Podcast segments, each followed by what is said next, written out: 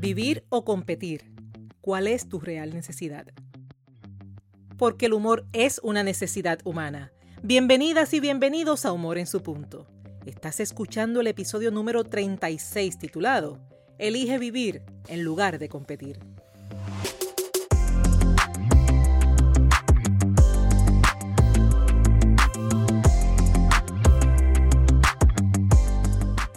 Humor en su punto es un espacio diseñado para mantener viva y activa la idea de que todos los seres humanos poseemos, ya sea de forma innata o aprendida, la capacidad para desarrollar el buen humor. Todos, y es que todos podemos, desde imaginar hasta crear situaciones que nos permitan reír de forma genuina. Pero sobre todo, este espacio se creó considerando a esa persona que desea ser positivamente diferente y está dispuesta o dispuesto a trabajar en ese progreso, utilizando el humor como punto clave de su transformación. Recuerda que Humor en su punto llega a ti cada miércoles, cuando al despertar tomas tu celular y el episodio de la semana estará listo para ser escuchado, en el momento en que mejor te convenga, mientras caminas, en tus momentos de receso, mientras limpias o acomodas tu espacio, donde quiera cuando quieras y cuantas veces quieras. Antes de continuar, te hablo a ti que me has dicho, me encanta tu podcast. A ti que me expresas lo mucho que Humor en su punto te ha ayudado. A ti que nos encontraste por casualidad y te quedaste. Y a ti que desde el episodio número uno formas parte de esta comunidad, a ti te pido que si tienes iPhone, iPad o cualquier dispositivo con el sistema iOS, ingreses a Apple Podcast y asignes una valoración de 5 estrellas, a la vez que dejas tu comentario indicando cómo Humor en su punto ha sido útil para ti. Si lo tuyo es el sistema Android o Windows, selecciona la plataforma de tu preferencia. Suscríbete a Humor en su punto y deja tu comentario. De esta forma, hacemos crecer esta comunidad y permitimos que Humor en su punto sea cada vez más visible, logrando llegar cada día a más personas y es así como hemos logrado llegar a Estados Unidos, a España, Ecuador, Colombia, Chile, República Dominicana, México y por supuesto Puerto Rico. Te habla Esther Quintero, doctora en psicología clínica, conferencista transformacional centrada en el humor terapéutico y la autora del libro Captura el enfoque. Promuevo el humor como una alternativa efectiva, científicamente evidenciada y cuyos beneficios aportan positivamente a tu sanación física, mental y emocional. En este episodio, te estaré ayudando a reconocer y evaluar las implicaciones de la competencia no saludable. Distingue entre el vivir y el competir. Conoce algunas de las características de quienes deciden dejar atrás la competencia no saludable. Opta por una vida con humor, donde en lugar de competencia serás complemento esencial. Antes te recuerdo que ya están disponibles las mentorías grupales e individuales basadas en el contenido del libro Captura el Enfoque, las que comienzan el martes 23 de marzo de este año 2021. Para información y registro, visita enfoquemarzo23.evenbright.com. Al finalizar este episodio, te describiré su contenido. Y ahora sí, a ti que estás interesado o interesada en desaprender aprender y emprender. Es ahora, cuando con mente alerta y receptiva, hablamos de elige vivir en lugar de competir. Somos personas similares pero diferentes. Tenemos el mismo valor. Cada persona tiene su habilidad, su gracia particular, tiene sus talentos, tiene su personalidad. Sin embargo, ¿qué sucede cuando en lugar de caminar iniciamos una carrera? ¿Por qué estar en una competencia en lugar de simplemente convivir? ¿Qué me dices tú? ¿Vives o compites? ¿Cómo podemos distinguir el vivir del competir? Vivir implica disfrutar tu existencia, obtener el máximo provecho de tu potencial, así como aceptar, respetar y trabajar en tus necesidades. Cuando vives, Reconoces que eres un ser único y diferente. Te respetas y te concedes el espacio de ser. Al vivir y concederte el espacio de ser, te conviertes en coautor de tus días, a tu tiempo y a tu estilo. Y digo coautor, dado a que la señora vida muy a menudo te presentará opciones que no las consideraste, de las que no tendrás opción, mas sí puedes desarrollar un buen manejo. Por otra parte, mientras competir puede ser una actividad saludable, donde demuestras sanamente tus capacidades y obtienes recompensa por ello, en esta ocasión me refiero a otro tipo de competencia. A esa competencia en la que no te inscribiste, pero participas. En la que no existe fecha, pues va día tras día. Me refiero a la idea y en ocasiones la necesidad de privilegio, ya sea de ser el mejor o de por lo menos no quedarte atrás. Ante este tipo de competencia, pierdes tu independencia, tu libertad, pasando a ser esclavo de tus pensamientos, de ideas externas, de impresiones sociales, de conclusiones y la peor parte, esclavo de la comparación. Compites cuando estás al tanto de lo que otros hacen, cómo lo hacen, en cuánto tiempo lo hacen y los resultados que obtienen, pero con la animosidad negativa de superarlos y que de no hacerlo se transformará en frustración. Si reflexionas un poco, observarás que este tipo de competencia implica dejar de diseñar tu camino y tratar, de forma insatisfactoria, de convertirlo en una copia o analogía del camino de otros. Y eso créeme, eso no es justo para ti. ¿Qué motiva esa competencia y cuáles son sus consecuencias? Este tipo de competencia usualmente inicia por la comparación con otras personas en circunstancias similares o iguales a las nuestras. Las motivaciones pueden ser multifactoriales. Pueden ser fomentadas por un espíritu competitivo. En otras, resultado de complejos no resueltos, así como el deseo de superación, donde el logro de otros deja de ser un modelo y se convierte en un reto. ¿Qué implica? Implica tener como motivación el objeto o circunstancia equivocada, siendo otras personas y sus situaciones las que te mueven a actuar en lugar de ser motivado por tu propio ser, por tus propias razones, por tus propias ideas. En la competencia negativa, se tiene a otros como centro y se abandona el ser, sustituyéndolo por hacer y tener. Y quiero repetirte esto. En la competencia negativa, se tiene a otros como centro, abandonando el ser, sustituyéndolo por hacer y tener. Cuando al competir de manera equivocada pones toda tu atención y energía en otros y no en ti, esa acción desviada puede implicar dos cosas. Primero, el deseo equivocado de hacerlo mejor. Y segundo, el reprocharte por no sentirte capaz de lograrlo.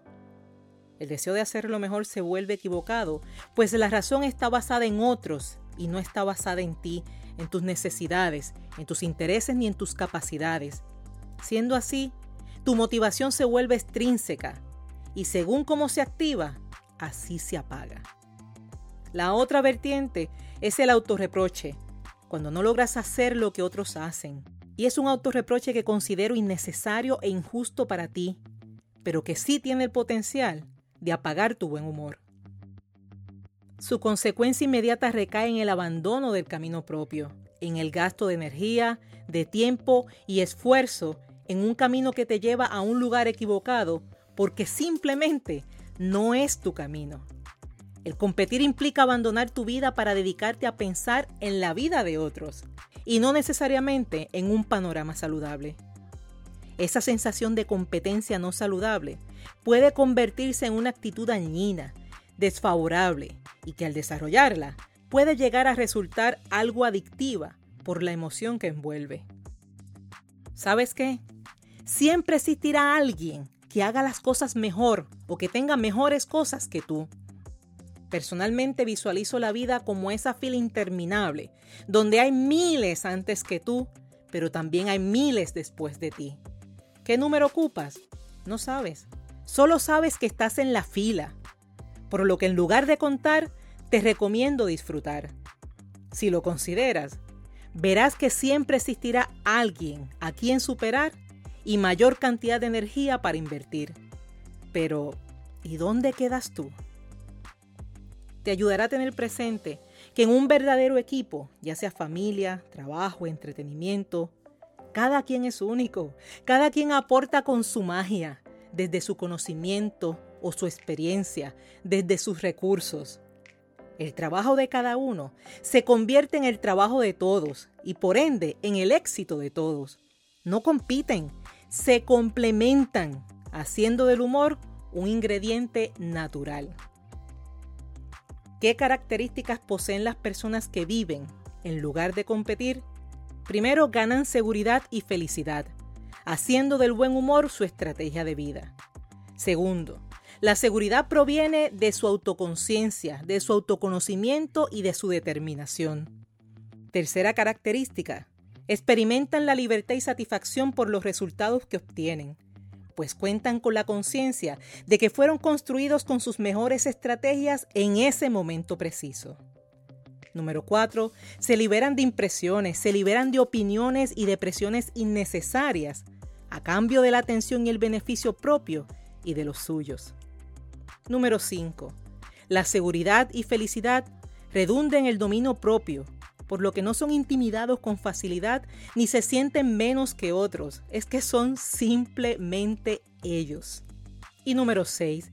Disfrutan la vida, disfrutan sus regalos, disfrutan los retos, consideran cada día como una oportunidad en lugar de considerarlo como una lucha. ¿Cómo vivir en lugar de competir? Considera estas cinco recomendaciones. Primera recomendación, renuncia a la competencia emocional y sin fundamento, a cambio de disfrutar de la liberación que eso implica. Recomendación número 2. Establece distancia emocional y si es posible física de aquellos que actúan con actitud competitiva equivocada. No necesitas esa presión, sustitúyela con humor. Recomendación número 3. Siéntete cómodo con la persona que eres hoy esa persona que tiene un compromiso consigo misma de mejorar, porque eso le hace sentir bien. Decídete andar tu propio camino, enfócate en tu vida y de lo que ella quieres obtener por deseo propio. Recomendación número 4. Comienza a relacionarte con personas que optan por vivir en lugar de competir. Disfruta de su contagioso y buen humor. Y número 5. Ayuda con tus talentos a otros que igualmente desean vivir. Activa en ti esa grata sensación que al mismo tiempo te anima a ser mejor. Comparte y contagia el buen humor que desarrollas cuando decides comenzar a vivir dejando a un lado el competir. Finalizo este episodio repasando contigo que en la competencia negativa se tiene a otros como centro y se abandona el ser, sustituyéndolo por el hacer y el tener. Si lo consideras, verás que siempre existe alguien a quien superar y mayor cantidad de energía para invertir. Pero ¿y tú? ¿Dónde quedas? Que en el verdadero equipo no se compite, se complementan, haciendo del humor un ingrediente natural. Y ten presente la importancia de disfrutar la vida con sus regalos y sus retos.